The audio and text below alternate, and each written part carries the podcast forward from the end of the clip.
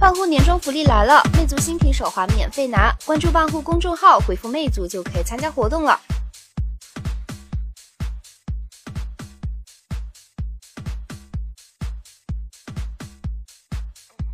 科技日报社海量资讯，只需三分钟。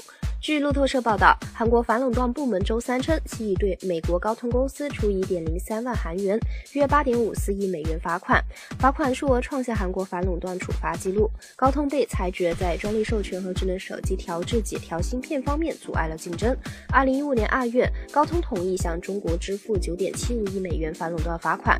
二零一五年年底，欧盟指控高通存在反竞争行为，美国和中国台湾的监管部门也在对高通进行调查。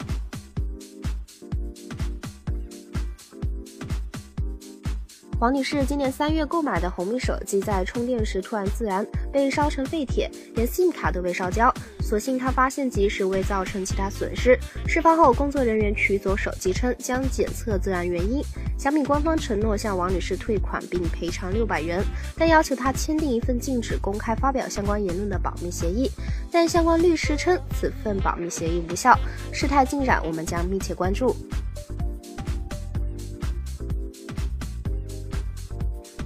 一直传闻要倒闭的 HTC 似乎准备用行动来证明自己在明年将大有作为，并且在明年的首场发布会便可能会有多款新机与我们见面。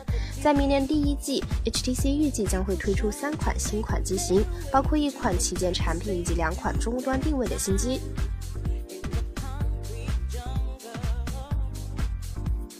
据悉，新网银行定位新一代互联网银行，全名为四川新网银行。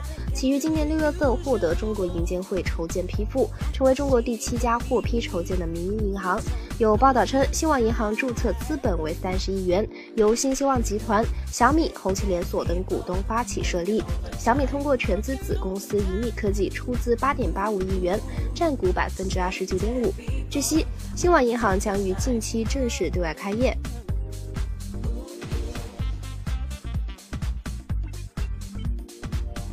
长期以来，国内的高端手机市场被三星和苹果分割，国产手机凭借高性价比的优势占据着中低端的市场。现在，国产手机尝试在苹果售价的上空寻找细分市场。在华为发布零售价格八千九百九十九元的 Mate 九保时捷版后，十二月二十六日，金立对外发布了型号为 M 二零一七的手机。其中起步价是牛皮版本的六千九百九十九元，而鳄鱼皮定制版本售价达到了一万六千九百九十九元。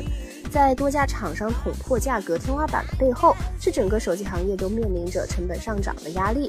受人民币贬值影响，美元结算的手机零部件成本有不同程度的上涨，同时上游供应链产能不足，导致零部件价格出现了最高达三倍的上涨。